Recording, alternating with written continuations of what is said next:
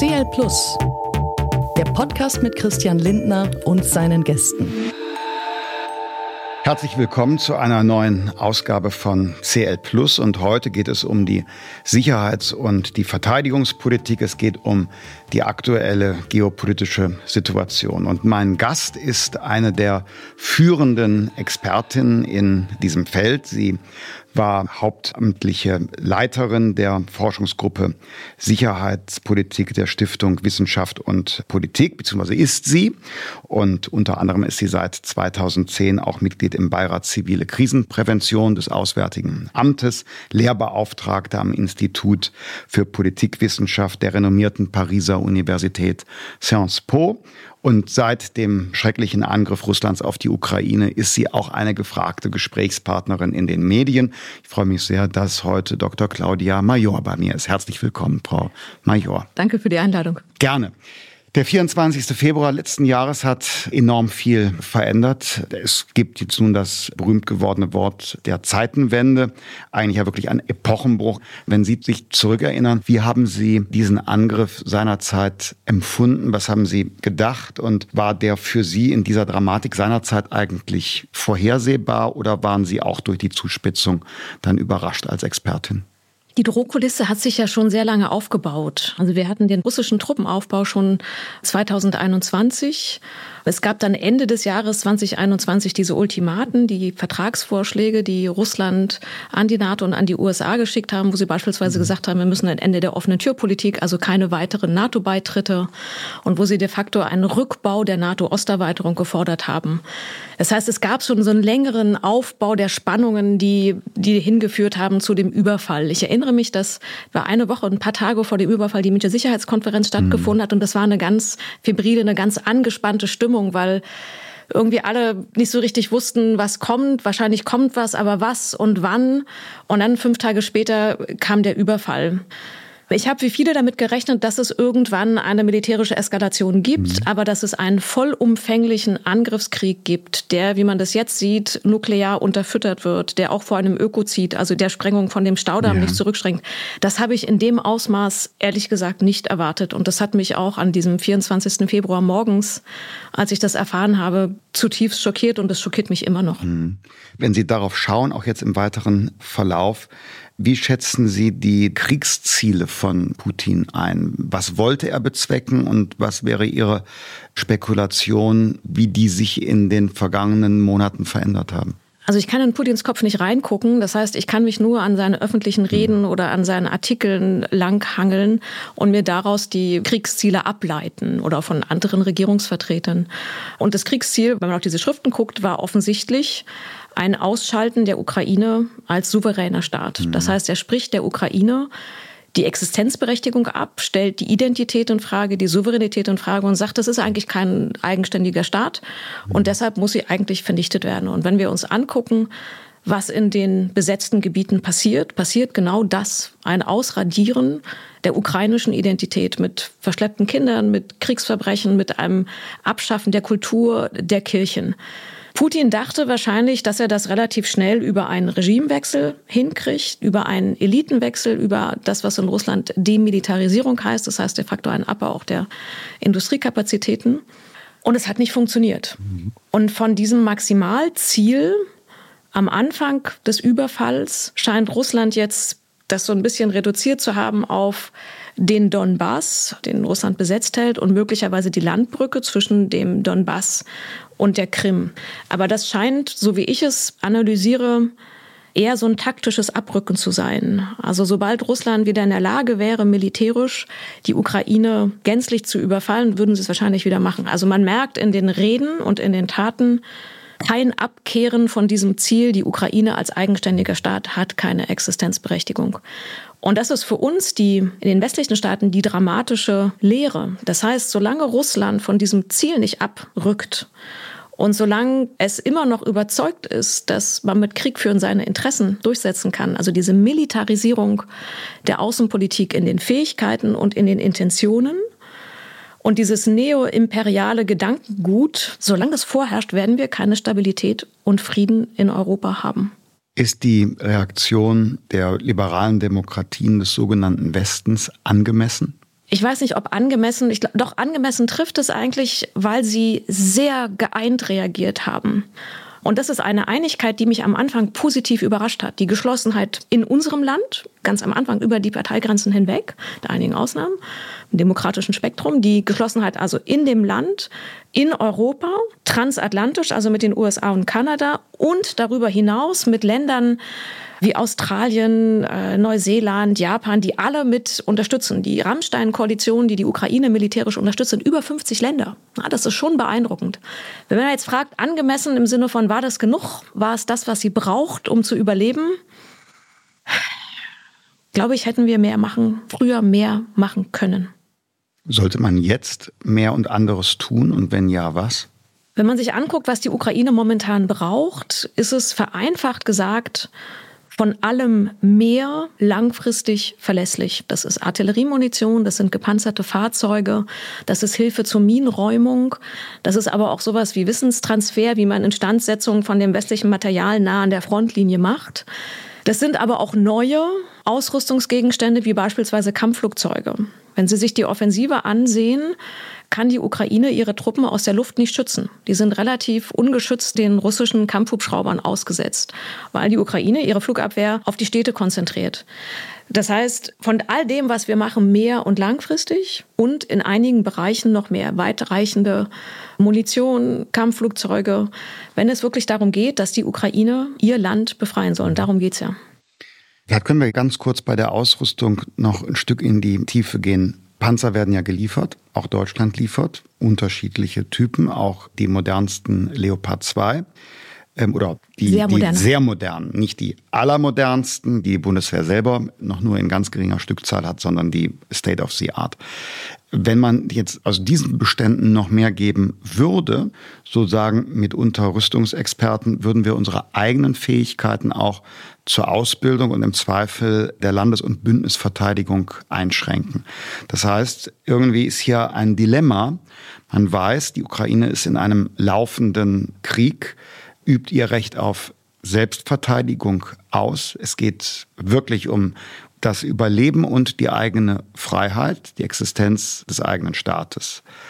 Und in einer solchen Situation zu helfen, solidarisch zu sein, ist ja ein Gebot nicht nur der Solidarität, sondern es geht da ja auch darum, dass die eigenen Werte mitgeschützt werden, da man nicht hinnehmen kann, dass das Völkerrecht mit Füßen getreten wird. Aber dennoch steht ja auch auf der anderen Seite die Verantwortung für das eigene Land und das Bündnis. Also die Frage, schwächt man sich zu sehr selbst? Wie denken Sie über dieses Dilemma? Das ist in der Tat eine Abwägung, die wir im letzten Jahr ja ganz intensiv diskutiert haben, als es um die Lieferung der Panzer und der Schützenpanzer mhm. vor allen Dingen ging. Und ich glaube, der Schlüssel liegt darin, dass es möglicherweise gar kein so großer Widerspruch ist, wie man Anfang denkt. Also hier Ukraine unterstützen und hier Bundeswehr nicht komplett aushöhlen. Denn im Endeffekt kämpft die Ukraine für ihre Freiheit, aber im Endeffekt kämpft sie auch für die übergeordnete Frage der europäischen Sicherheitsordnung. Wenn die Ukraine diesen Krieg verlieren sollte und gänzlich oder zum Teil russisch besetzt wird, würde es um unsere Sicherheit in Deutschland, unsere Freiheit, unsere Wohlstand deutlich schlechter stehen. Mhm. Ein siegreiches Russland, das sagt, ich krieg mit Krieg, was ich haben wollte, ist eine Bedrohung für uns EU- und NATO-Staaten und vor allen Dingen auch für die Staaten, die nicht EU- und NATO-Staaten sind, wie Moldau oder Georgien. Und deswegen ist die Unterstützung für die Ukraine letztlich auch Sicherheitsvorsorge für uns. Das heißt, je besser die Ukraine sich schlägt, je besser sie sich verteidigt, desto mehr trägt sie auch zu unserer Sicherheit und Verteidigung in Europa bei. Und deswegen kann man es auch umdrehen und kann sagen, wir sollten alles tun, damit die Ukraine diesen Abwehrkampf besser bestehen, besser führen kann, weil sie damit uns auch schützt. Mhm. Natürlich dürfen wir die Bundeswehr nicht komplett aushöhlen. Da bin ich total bei Ihnen. Ich habe jetzt hier heute gar keine Meinung bezogen. Gut, ja. aber, die, aber, in der Tat, die ja, Meinung habe ich ja. Ja, also wir haben die ja sehr hitzig geführte Debatte und mhm. ich verstehe die Bedenken, weil wir natürlich auch Versprechungen gegenüber unseren NATO-Partnern gesagt mhm. haben. Gesagt haben, wir melden eine bestimmte Anzahl von Truppen ein, die dafür da sind, nicht nur uns, sondern auch die Partner im Baltikum zu verteidigen. Nun kann man sich aber immer auch mit seinen NATO-Partnern kurzschließen und kann sagen, wäret ihr einverstanden, beispielsweise, dass man vorübergehend bestimmte Sachen verschiebt oder aussetzt. Ich glaube, die Frage ist im Endeffekt, wie kann man das denn langfristig lösen? Und die langfristige Lösung liegt meines Erachtens zu großen Teilen in der Rüstungsindustrie. Die Rüstungsindustrie ist der Schlüssel für mehrere, ich will jetzt nicht sagen Probleme, aber Herausforderungen, die wir haben. Das sind die alten Lücken in der Bundeswehr, die wir seit Jahren vor uns herschieben. Also all die ja. Fähigkeitslücken, die wir haben vom Panzer, der noch nicht da ist oder nicht modernisiert ist, die U-Boote, die lange nicht fit waren, jetzt sind sie zum Glück wieder. So, also die alten Lücken, die wir haben. Die neuen Lücken, die wir gerissen haben, weil wir die Ukraine unterstützt haben, die Panzerhaubitze 2000, die Leopardpanzer, die kamen ja aus aktiven Beständen der Bundeswehr. Ja. Mhm. Die müssen wir wieder füllen, sonst können wir diese mhm. ganzen Aufgaben ja. nicht wahrnehmen. Das dritte Problem oder die dritte Herausforderung ist, dass der Kanzler gesagt hat, die Bundeswehr soll das Rückgrat der Pfeiler der konventionellen Abschreckung werden. Finde ich hervorragend. Das heißt aber auch mehr machen.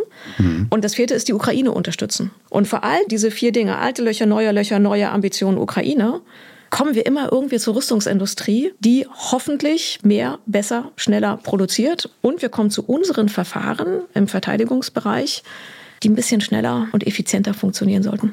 Sie sind höflich und diplomatisch. Sie müssen natürlich unendlich viel schneller, besser und effektiver werden, diese Verfahren. Und ich bin auch bei Ihnen, was die Bedeutung der Rüstungsindustrie angeht, der deutschen wie der europäischen. Die müssen ihre Kapazitäten dauerhaft erhöhen, damit genau die Punkte, die Sie angesprochen, auch eingelöst werden können. Auch andere europäische Nationen werden ja auch mehr tun für ihre Verteidigung und werden das teilweise auch tun mit Gerät und Ausrüstung aus deutscher Produktion. Und damit die Kapazitäten aufgebaut werden, braucht man eine gewisse Verlässlichkeit. Deshalb haben wir uns ja committed in Deutschland auf dieses NATO-Ziel, zwei Prozent unserer Wirtschaftsleistung langfristig in Verteidigung zu investieren. Ich beschäftige mich beruflicher mit öffentlichen Finanzen als ihr und euer Vermögensverwalter. Das ist noch a long way to go. Wir machen das jetzt ja mit diesem Sonderprogramm aus dem Grundgesetz. Das heißt also, wir haben den Haushalt mit etwas mehr als 50 Milliarden und dann kommen einige Dutzende, genauer gesagt, Milliarden in den nächsten Jahren jeweils hinzu aus diesem Sonderprogramm. Aber irgendwann um das Jahr 2028, 2029 nicht mehr dann heißt es, wir geben etwas in Verteidigung und für andere gute Zwecke im Inland steht es dann nicht zur Verfügung. Dann werden wir uns auch dort nach der Decke strecken müssen. Aber da stimme ich ganz mit Ihnen überein. Darf ich da kurz rein? Ja, natürlich. Indem Sie eben sagten, ich bin so diplomatisch. Ich mhm. jetzt mal ein bisschen undiplomatisch. Mhm. Wenn es uns mit der Verteidigung so ernst ist, und Verteidigung ist ja klassisch verstanden der Schutz von Grenzen, mhm. von Bevölkerung und vom politischen System. Mhm. Oder das, was wir uns hier aufgebaut ja. haben, schützen zu können, Regeln durchsetzen zu können. Eine ganz ja. simple Regel, Grenzen verletzt man nicht. Deswegen ja. stellen wir die Bundeswehr zusammen mit unseren... gewaltsam verschoben. Genau. genau. Und deswegen ist militärische Verteidigung wichtig, nicht weil wir Militär so toll finden, sondern weil es uns hilft, Regeln einzuhalten. Aber wenn das tatsächlich so wichtig ist und wir gegen einen Nachbarn, der bereit ist, Krieg zu führen, uns aufstellen müssen, dann müssten wir doch genau diese Finanzierung der Verteidigung langfristig denken. Und dann sollten wir doch den Verteidigungshaushalt nicht bei den 50 Milliarden einfrieren, sondern erhöhen damit wir langfristig das auch abbilden können. all das, was wir jetzt machen, wir kaufen mehr, wir mhm. bilden mehr aus, wir üben mehr, all das kostet ja langfristig Geld. Und deswegen wäre es aus meiner sicherheitspolitischen Warte anstrebenswert gewesen, den Verteidigungshaushalt als Haushalt an sich zu erhöhen mhm. und das nicht in Anführungsstrichen nur, es ist ja enorm viel Geld, das weiß ich, über das Sondervermögen abzubinden, weil das haben Sie ja eben hervorragend beschrieben. Das ist irgendwann ausgegeben und dann schlagen wir wieder bei den 50 Milliarden auf. Nee, das wird nicht passieren. Ist ja eine gute Gelegenheit, das mal zu sagen. Also meine Absicht ist schon, dass es in den nächsten Jahren sichtbare Aufwüchse auch im Einzelplan 14 gibt. Mindestens wird es keinen Abbruch geben. Also es wird nicht so sein, wir machen zwei Prozent und dann plumpsen wir zurück auf 1,4, wenn das Sondervermögen aufgebraucht ist. Also das wird sichergestellt. Warum nicht jetzt signifikant mehr im Einzelplan 14 für die Bundeswehr? Warum jetzt dort die besonders starke Inanspruchnahme des Sondervermögens? also des Sonderprogramms aus dem Grundgesetz. Sondervermögen ist so ein Begriff aus dem Haushaltsrecht, wo sich alle immer wundern, wie kann man denn Schulden Vermögen nennen. Deshalb sage ich eigentlich lieber Sonderprogramm, es sei denn, ich drücke mich technisch aus. Warum das nicht? Hm.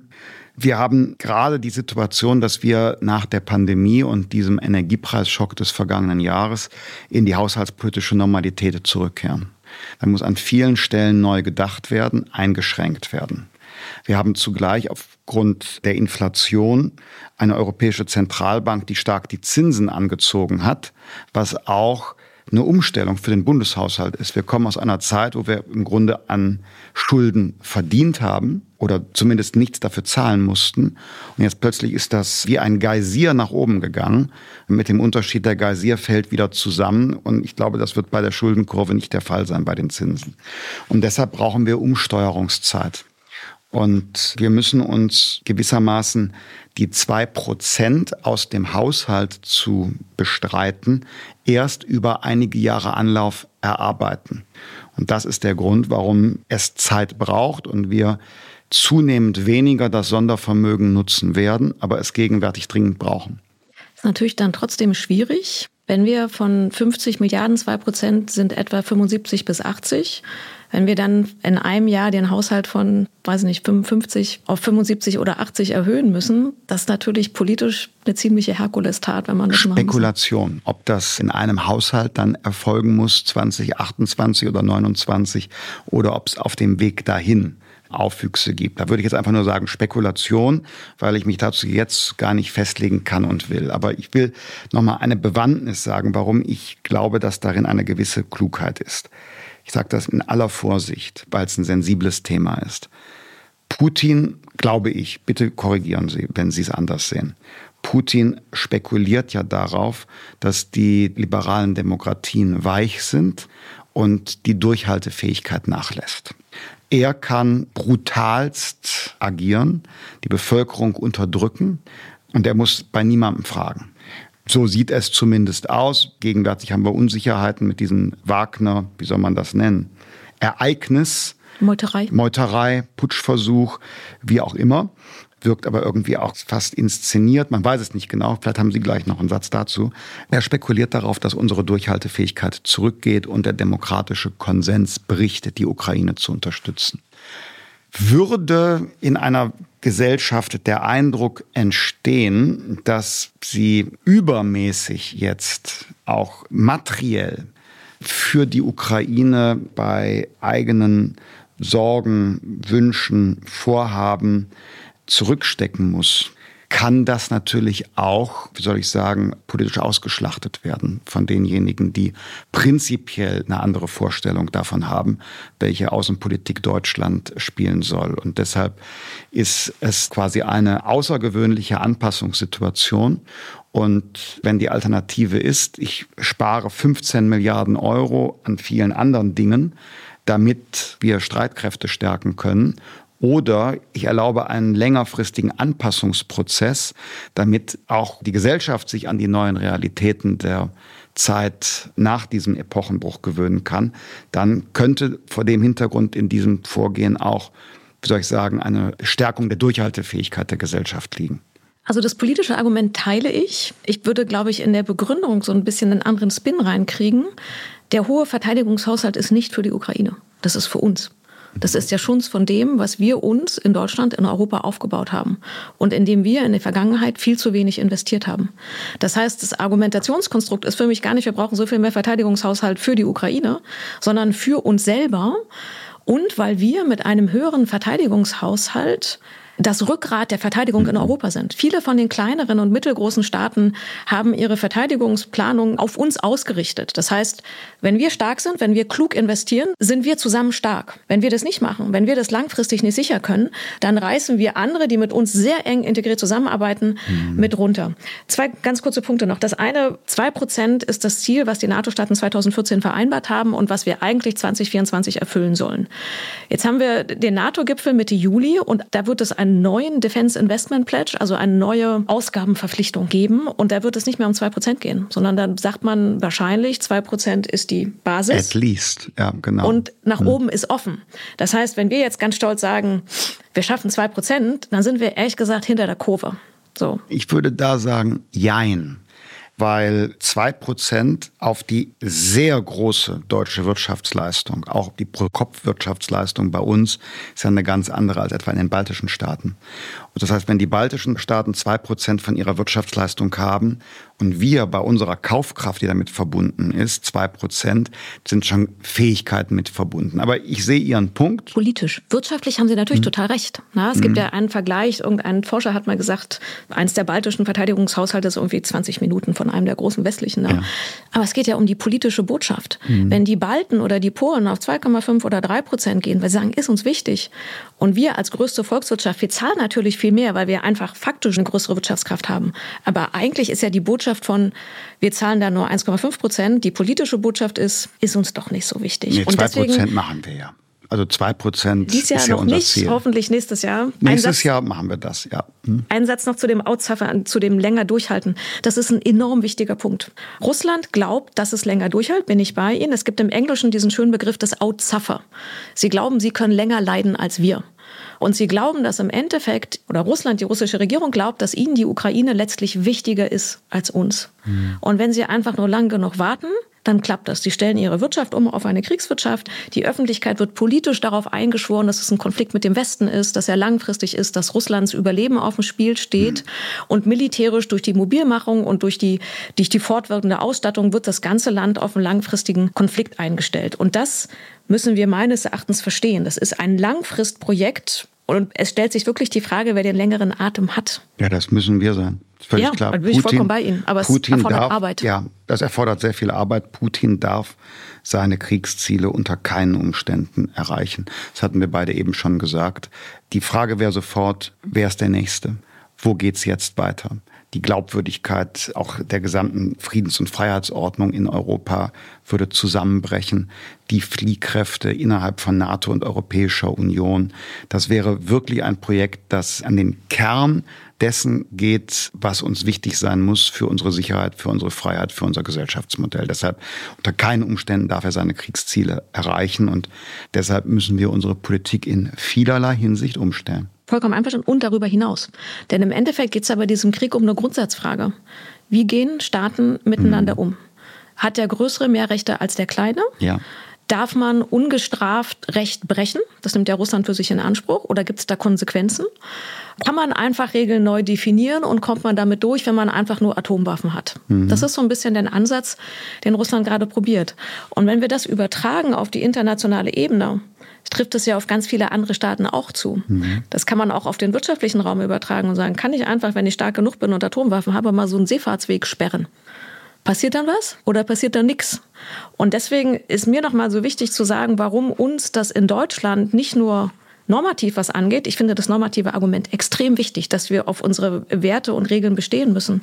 Wir können aber auch das Argument der Wirtschaftsordnung sagen und ja. können sagen, wir profitieren davon, dass die internationale Ordnung stabil ist und dass wir als zutiefst international vernetztes Land von dieser Stabilität und den Regeln da draußen profitieren. Wenn international diese Regelbasiertheit nicht mehr gegeben ist, funktioniert auch unser Wirtschaftsmodell nicht. Das heißt, wir haben ein zutiefst großes normatives und wirtschaftliches Interesse daran, dass diese Ordnung mhm. erhalten, gestärkt, wie auch immer wird, aber dass Regelbruch nicht ungesühnt bleibt, mhm. muss man so formulieren. Sie haben jetzt an mehreren Stellen heute schon, das ist mir aufgefallen, mindestens dreimal die Nuklearkomponente ins Spiel gebracht. Jetzt gegeben den Fall, dass Russland feststellt, es kann nicht länger leiden. Es erreicht seine Kriegsziele auf den konventionellen Wegen und den hybriden Wegen mit Propaganda, Einfluss im Westen und anderes mehr erreicht es nicht. Welche Rolle spielt dann die Nuklearfähigkeit Russlands? Prinzipiell ist es so, dass jeder Konflikt mit einer Nuklearmacht extrem gefährlich ist. Und Russland hat in den letzten anderthalb Jahren ein sehr verantwortungsloses, meiner Meinung nach, nukleares Drohen an den Tag gelegt. Also es hat diesen Krieg nuklear unterfüttert und es hat meiner Einschätzung nach auch die Idee der Abschreckung verändert. Denn nukleare Abschreckung ist eigentlich eine defensive Idee. Die Idee ist, es gibt Nuklearwaffen, beispielsweise auch für die NATO, also amerikanische, britische, französische, und die sind dafür da, die bestehende Ordnung zu schützen. Wir beschützen das, was wir haben, das ist defensiv. Und was Russland in diesem Krieg macht, dreht es um. Es ist nicht mehr ein Status quo-Schutz, sondern unter dem Schutz seiner Atomwaffen oder der Drohung seiner Atomwaffen will es die bestehende Ordnung verändern. Und das ist eine ganz andere Idee der Abschreckung. Also das ist nicht mehr defensiv, sondern das ist aggressiv. Weil ich Atomwaffen habe, kann ich hier eigentlich mhm. Grenzen verschieben, wie ich will. Das widerspricht komplett der Idee der nuklearen Ordnung und, mhm. und Abschreckung, die wir eigentlich mal hatten. Das heißt aber auch, wenn dieses Beispiel Schule macht, ich als Atomstaat kann einen konventionellen Krieg führen und keiner grätscht mir hier rein, dann haben wir auf der internationalen Ordnungsebene ein riesengroßes Problem. Ist auch vorstellbar, dass Russland im Erstschlag taktische Nuklearwaffen einsetzt, weil es glaubt, dadurch zu zeigen, wir meinen es so ernst und da ihr schwach seid und Kernwaffen nicht einsetzt, lasst uns gewähren? Ich halte das für sehr unwahrscheinlich. Ich kann es aber nicht ausschließen. Was wir gesehen haben, ist, dass die sehr hohe Zahl an nuklearen Drohungen im letzten Jahr rapide gesunken ist, nachdem der amerikanische Präsident, der Sicherheitsberater offiziell und auch anscheinend über andere Kanäle der russischen Regierung klargemacht haben, was für unheimliche Konsequenzen ein Atomschlag haben würde. Dann ist der General Petreus, der ehemalige General, auch öffentlich, hat so ein bisschen Szenarien durchgespielt, was passieren konnte. Wir wissen nicht, ob das in Absprache mit der US-Regierung war, aber angesichts der Position, die er vorhatte, liegt es nahe. Es gab die Erklärung der G20, dass ein Atomkrieg abzulehnen ist. Und es gab den Besuch des Kanzlers in China, mhm. der auch diese Erklärung doch einmal hatte. Und seitdem haben die nuklearen Drogen abgenommen. Wir können nicht oder ich kann nicht ausschließen, dass wenn Russland enorm unter Druck kommt, sie noch mal zunehmen. Ähm, vieles deutet darauf hin, dass auch sagen, in Russland doch ein Verständnis dafür ist, dass die Folgen eines Einsatzes viel katastrophaler und schlimmer wären als den Gewinn, den sich Russland daraus erhofft. Mhm. Der Bruch des nuklearen Tabus seit 1945 würde heißen, dass wir in einer ganz anderen Welt aufwachen. Mhm. Die USA würden ihre Rolle in dem Krieg fundamental überdenken. Wahrscheinlich würde auch China hoffentlich deutlich kritisieren, weil sie auch kein Interesse daran haben, dass die nukleare Schwelle sinkt. Das heißt, die rationale Analyse ist, dass Russland davon eigentlich keinen Gewinn hat, mhm. sondern mehr verlieren würde. Nun können Sie natürlich sagen, ist er dann noch ein rationaler Akteur? Ja, das, das ist die nicht. Frage, denn so verbrecherisch wie dieser Krieg ist und so autoritär unterdrückend wie die Herrschaft ist, gibt es dort ja gar keinen Ausweg, außer man gewinnt und behält die Herrschaft. Es gibt ja keinen Exit mehr für Putin selbst und für diejenigen, die ihn schützen. Also er wird ja nie wieder ein geachteter Staatsmann sein, oder? Ja, vielleicht noch zwei Sachen. Also ich glaube, für die Atomfrage ist noch wichtig zu sagen, dass wenn wir auf die strategischen Atomwaffen gucken, dass sie sehr stark gesichert sind, dass es eine sehr elaborierte Kommandokette gibt. Also es gibt nicht einen roten mhm. Knopf, wo einer raufdrücken kann und dann hm. geht die Bombe los, sondern es gibt ein sehr ausgeklügeltes Kommandosystem mit mehrfachen Sicherheitssachen in Russland, so dass ein überstürzter, beispielsweise auch im Rahmen der Meuterei, ein überstürzter Einsatz wirklich sehr unwahrscheinlich ist. Für die taktischen ist es so, dass die Gefechtsköpfe getrennt von den Trägersystemen gelagert sind. Die muss man also praktisch schon erstmal zusammenbringen. Und das wird natürlich von den amerikanischen, britischen britischen, französischen Geheimdiensten sehr stark überwacht. Man würde also wahrscheinlich sehen, wenn da irgendwie Bewegung ist, wenn sich die Sicherheitsstufen verändern, ähm, wenn sich an den Lagerstätten irgendetwas verändert und dann würden wahrscheinlich die diplomatischen Aktivitäten noch mal zunehmen. Mhm. Wenn jetzt ein Putin in die Ecke gedrängt eine solche Erwägung treffen würde, ist natürlich die Frage, ob sein Umfeld das mitträgt oder ob das Umfeld möglicherweise eher auf Regimesicherheit setzt und nicht Schmied spielt. Aber Momentan nochmal, ich kann das nicht ausschließen, aber halte ich es für sehr unwahrscheinlich. Aber wir sollten trotzdem immer wieder, also gerade die Amerikaner, die Franzosen und die Briten, immer wieder darauf hinweisen, was für umfassende, tiefgreifende Konsequenzen ein solcher Einsatz hätte. Mhm. Natürlich spekulieren wir nur, aber ich glaube, dass viele das genauso interessiert wie mich zu fragen, wie könnte irgendwann ein Ende dieses Krieges aussehen.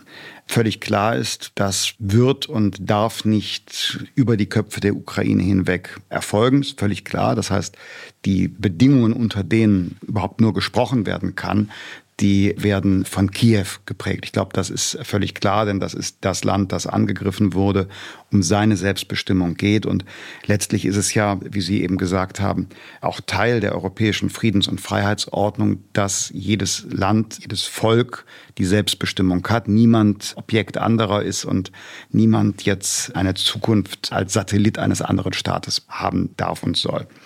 Also dies als sozusagen Disclaimer vorausgeschickt. Es geht jetzt bei meiner Frage und Ihrer Antwort mhm. nicht darum, für die Ukraine entscheiden zu wollen. Aber eben frage ich die außenpolitische Expertin, wie glauben Sie, könnte ein Szenario sein, in dem irgendwann nicht mehr geschossen wird? Muss die militärische Kapazität Russlands erschöpft sein oder sind andere Formen denkbar?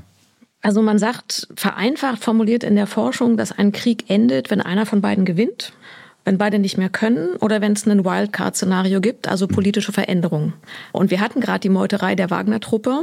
Mhm. Das ist, glaube ich, ein Szenario, was wir in der Ausprägung, zumindest ich, nicht so vermutet hätte. Mhm. Also es kann zu einer politischen Veränderung kommen und dann kriegt der Krieg eine andere Bedeutung.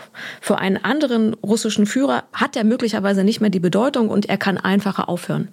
Das kann man aber auch andersrum drehen. Man kann sagen, wenn wir in den US-Wahlen einen anderen Präsidenten haben, für den dieser Krieg weniger wichtig ist, dann kann auch die Unterstützung dafür in den Keller gehen. Also deshalb ist dieses Wildcard-Szenario spielt in beide Richtungen. Momentan haben wir keins von diesen drei Szenarien. Beide glauben, sie können noch gewinnen. Sie sind beide noch nicht so erschöpft, dass sie an den Verhandlungstisch kommen. Und momentan ist es politisch auf beiden Seiten noch relativ stabil. Und im Endeffekt gehört die Kriegsführung zu den Verhandlungen, weil es nämlich darum geht, wie man an einen Punkt kommt, wo beide Seiten gewillt sind, Verhandlungen aufzunehmen. Und die Frage ist, ob man diesen Punkt von außen sehen kann. Können wir diesen Punkt von außen sehen und dann unterstützen und möglicherweise einen Waffenstillstand brokern. Der nächste Schritt vom Waffenstillstand zu einem Friedensabkommen ist riesengroß. Weil Waffenstillstand heißt nur, wir haben den militärischen Konflikt eingefroren. Das heißt noch nicht, dass wir den politischen Konflikt, Souveränität der Ukraine, gelöst hätten. Und das heißt auch noch nicht, dass wir wirklich die Basis für Frieden haben. Frieden heißt ja, dass man die Konfliktursachen eigentlich überwindet, dass wir eine Zivilisierung haben, dass wir einen Rechtsstaat haben. Das ist ja eine ganz andere Dimension. Weil Sie eben fragten, wie kommen wir denn dahin? Es gibt immer wieder Verhandlungsangebote an Russland. Es gab den chinesischen Sondergesandten, es gab eine afrikanische Delegation Ende Juni, Mitte Juni. Es gibt Telefonate immer wieder mit dem russischen Präsidenten. Und es gibt auch immer wieder Verhandlungen über das Getreideabkommen, über Gefangenenaustausche. Also es gibt Kontakt mit Russland. Es finden Verhandlungen statt. Aber Russland hat klargemacht, dass es bislang kein Interesse an dem Ende des Krieges hat oder dass die Voraussetzung für ein Ende des Krieges oder für Kriegsverhandlungen für ein Ende des Krieges heißt, dass die vier proklamiert annektierten Gebiete als russisch anerkannt werden. Dann muss man aber auch ehrlich sagen, das ist dann keine Verhandlung, das ist eine Kapitulation, wenn Russland vorher fordert, dass die Kriegsbeute erstmal eingestrichen wird.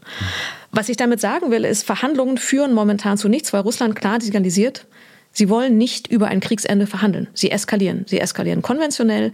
Sie eskalieren in anderen Bereichen, die Sprengung des Staudamms. Sie drohen nuklear. Es gibt von Russland gerade keinerlei Anzeichen, dass sie diesen Krieg beenden wollen. Und damit ist die Frage für die Ukraine und für Deutschland und die westlichen Unterstützerstaaten, was machen wir, wenn das Gegenüber nicht verhandeln will? Wie kriegt man das Gegenüber, das nicht verhandeln will, an den Verhandlungstisch? Und die Option, die momentan am erfolgversprechendsten ist, zu sein scheint, ist militärische Stärke. Die Ukraine hat es geschafft, etwa die Hälfte der Gebiete, die Russland seit dem erneuten Angriff am 24.02. besetzt hat, wieder zu befreien. Über die Hälfte. Das ist beeindruckend. Das hätten, glaube ich, die wenigsten von uns im Februar letzten Jahres gedacht. Ähm, das heißt, militärische Stärke bewirkt was. Bewirkt auch was in Russland. Eine Meuterei zum Beispiel. Ne? Also die Frage ist, gelingt es mit militärischem Druck, Russland an den Verhandlungstisch zu bringen? Keine Garantie. Wir wissen es nicht. Aber es scheint momentan die Option zu sein, die möglicherweise funktioniert, weil die Option zu sagen, Russland, wollen wir über den Kriegsende verhandeln, willst du dich bitte aus der Ukraine zurückziehen, funktioniert ja offensichtlich nicht. Aber Sie haben auch mal gesagt, für Russland ist ein schlechter Krieg besser als ein schlechter Frieden. Ja, weil für Russland ein Waffenstillstand, ein Ende des Krieges oder sogar ein Friedensabkommen, wo alle Welt sieht, dass es seine Ziele nicht erreicht hat, eine unheimliche Bloßstellung wäre. Und deshalb ist für Russland der Antrieb, diesen Krieg endlos fortzuführen, so ein Abnutzungskrieg, einfach so ein Stellungskrieg oder so ein eingefrorener Konflikt, wie in Georgien oder wie in Moldau, für Russland viel attraktiver.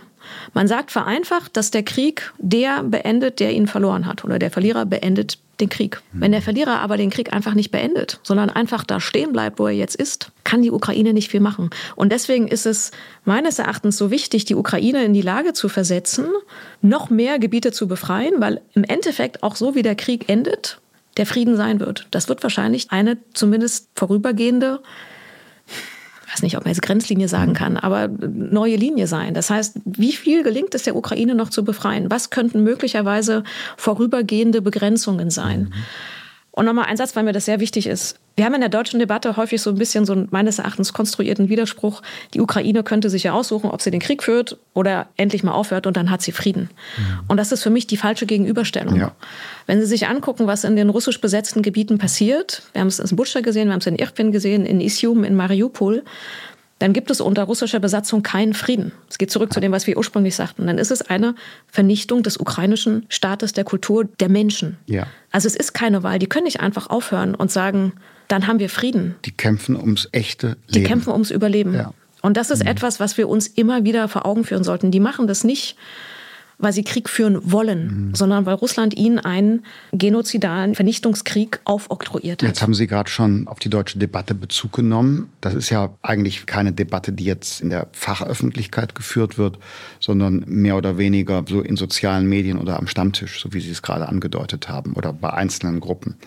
Inzwischen sehr polarisierend, oder? Ja, und das finde ich sehr unglücklich. Ich finde, das reflektiert auch nicht die Debatten offensichtlich in der Bevölkerung. Ich habe mir noch mal die Umfragen angesehen, weil immer so ein bisschen konstruiert wird, der eine ist für Verhandlungen und der andere ist für Waffenlieferungen. Und wenn Sie die Umfragen in Fretes-Dimap oder ZDF Barometer oder so, wenn Sie die nebeneinander legen, dann kommen Sie zu interessanten Ergebnissen. Dann sagen 50 Prozent etwa, wir wünschen uns mehr Verhandlungen. Aber über 40 Prozent sagen, wir stimmen Waffenlieferungen zu. Und 23 Prozent oder mehr sagen, wir würden sogar gern noch mehr Waffenlieferungen. Mhm. Das heißt, die, die mehr Verhandlungen wollen, sind offensichtlich gar nicht gegen Waffenlieferungen, sondern die sagen, hm, wenn man die Waffenlieferungen einstellen würde, dann würde man die Ukraine der Vernichtung preisgeben. Also müssen wir wahrscheinlich beides machen. Mhm. Und deswegen scheint meines Erachtens die Debatte in den sozialen Medien viel polarisierter als es hm. möglicherweise tatsächlich, Vermutung, ja. aber da scheinen die Umfragen zu ja. sagen, tatsächlich ist. Und deswegen tut es uns, glaube ich, gut, wenn wir da alle mal so ein bisschen abrüsten und versuchen, mhm. konstruktiv miteinander umzugehen. Mhm. Sie selber sind dann auch gelegentlich Angriff schon in sozialen Medien gewesen von Hass und Verunglimpfung. Sehe ich das richtig? Ja. Was macht das mit Ihnen? Weil Sie vertreten ja unverändert vehement Ihre Meinungen und lassen sich da ganz offensichtlich, was ich gut finde, kein bisschen einschüchtern. Das ist schön, dass Sie das so wahrnehmen. Das war für mich eine neue Erfahrung. Sicherheitspolitik war ja lange ein Nischenthema. Das hat ja keinen interessiert, wenn wir ehrlich sind. Damit konnte man gut polarisieren, mal so im Wahlkampf, aber eigentlich hat das keinen hinterm Ofen vorgeholt. Das war eher so ein mhm. Schmuddelkind-Thema. Ne? Mhm. Wer wollte schon was mit Rüstungsexporten und Atomwaffen zu tun haben?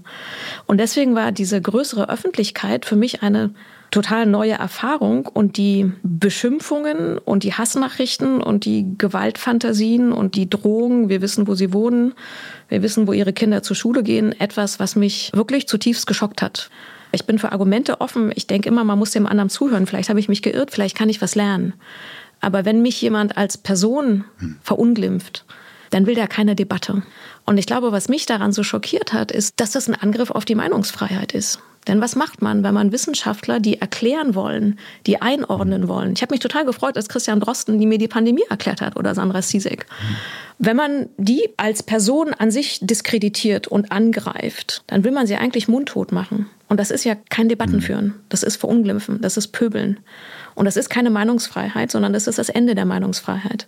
Und deswegen finde ich das so dramatisch. Und ich finde, wir müssen viel mehr darauf hinarbeiten, dass wir Argumente austauschen, dass wir versuchen, sachlich zu bleiben, immer die Grundannahme haben, vielleicht hat der andere doch recht. Hör ich mir noch mal an, vielleicht muss ich noch mal überdenken.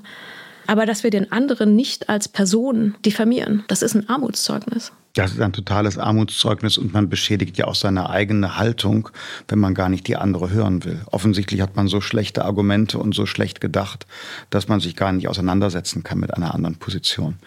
Also ich kann Ihnen, gelegentlich habe ich ja auch solche Erfahrungen, ich kann Ihnen nur sagen, erstens lasse ich mich nicht einschüchtern, zweitens ignoriere ich es. Ehrlich gesagt, drittens lese ich sowas gar nicht mehr. Das ist direkt Spam.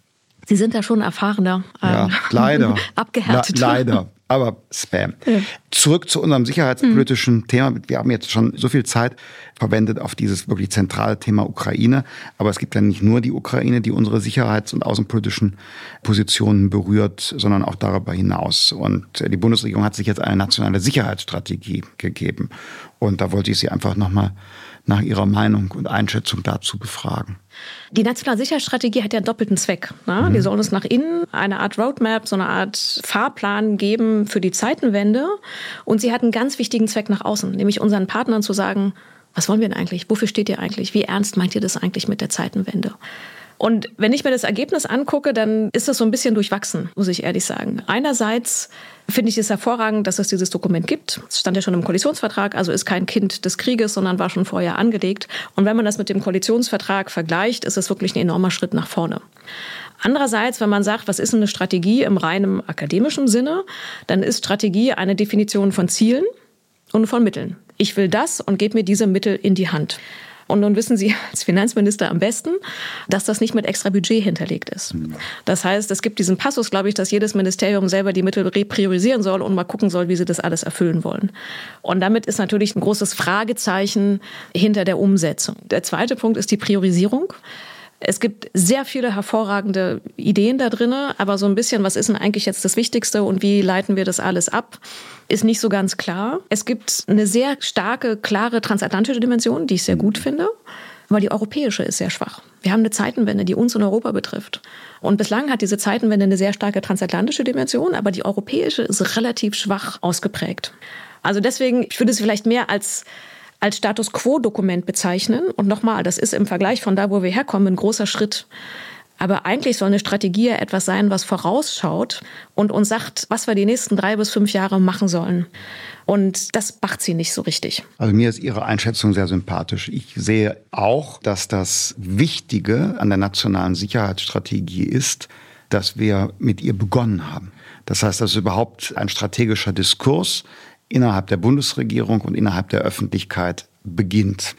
Aber das Dokument selbst, das ist noch nicht so, wie ich es mir auch wünschen würde in der Konkretisierung und in der Anlage von Ziel zu Maßnahmen zu denken. Aber da haben wir in Deutschland eben gerade einen Lernprozess begonnen solche Dokumente zu erarbeiten als Regierung und mit der Gesellschaft, auch mit unseren verbündeten Partnern und Freunden international zu diskutieren. Deshalb, ich betrachte das immer als einen Prozess, den wir begonnen haben. Lag vielleicht auch am Erarbeitungsprozess, an dem so viele mitgemacht haben. Das macht es ja immer ein bisschen schwieriger. Gibt eine breitere ich, Basis? Ich, ich ahne, was Sie, ich ahne, was Sie meinen. Dazu könnte man viel sagen. Kannst ja so stehen lassen. Das Zweite, ich finde, dass eine institutionelle Basierung fehlt und bedauere das auch. Es war jetzt innerhalb der Bundesregierung nicht erreichbar, einen nationalen Sicherheitsrat zu schaffen wo in einem formalisierten Rahmen institutionalisiert über diese Fragen gesprochen wird und daran gearbeitet wird. Jawohl, wir haben ein Sicherheitskabinett, wo die mit Sicherheitsfragen befassten Ministerien zusammenkommen, anlassbezogen. Jawohl, wir haben einen Bundessicherheitsrat, der aber mehr oder weniger konzentriert ist auf Fragen des Rüstungsexports als Geheimgremium und ein nationaler Sicherheitsrat, wo systematisch, institutionalisiert, übergreifend an der Fortschreibung und Konkretisierung der Strategie ihrer Umsetzung gearbeitet wird, hätte ich mir persönlich gewünscht. War aus unterschiedlichen Gründen jetzt so nicht möglich. Und der letzte Punkt ist klar, dass der Erfolg einer nationalen Sicherheitsstrategie hängt an ihrer Umsetzung, an ihrer Fortschreibung, Verankerung und dann der Umsetzung. Und auch da haben wir uns gerade erst auf den Weg gemacht. Es gibt einen interessanten Aspekt da drin, das ist diese Frage der strategischen Kulturen, nämlich dieses, wie hält ein Land eigentlich mit der Sicherheitspolitik? Mhm. Und das eröffnet ein sehr weites Feld wie man diese sicherheitspolitischen Themen mehr in die Gesellschaft trägt und sie noch langfristig weiter dieses, wie hält ein Land mit der Sicherheitspolitik verändert. Und da gibt es natürlich noch viele Sachen, die man machen kann. Also nicht nur eine sicherheitspolitische Woche im Bundestag, sondern noch mehr auch raus in die Länder, noch mehr raus in die Gesellschaft. Also dieses Zeitenwende rauszutragen. Man kann mit der Zeitenwende sehr viele Sachen abhaken. Ne? 100 Milliarden, wie sagen Sie, Sonder, nicht Vermögen? Sonderprogramm Sonder, immer, ja, da ja. denke ich an was Als anderes. Künstlername, ja. Gut, okay. Aber jedenfalls mehr Geld für die Bundeswehr, sagen ja. wir es mal so. Umstellung, Energieabhängigkeiten, wir kaufen neue Sachen wie die F-35, alles Sachen, die man abhaken kann. Ne?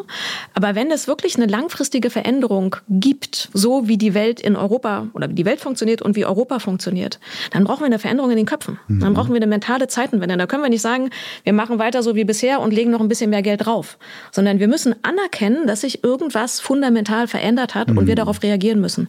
Und deswegen fand ich dieses Element der strategischen Kultur interessant, weil es nämlich heißt, wir müssen hier echt total umdenken. Ich glaube, dass man so eine großen strukturellen Veränderungen am besten zu Beginn einer neuen Legislaturperiode macht, wo sich alles noch rüttelt.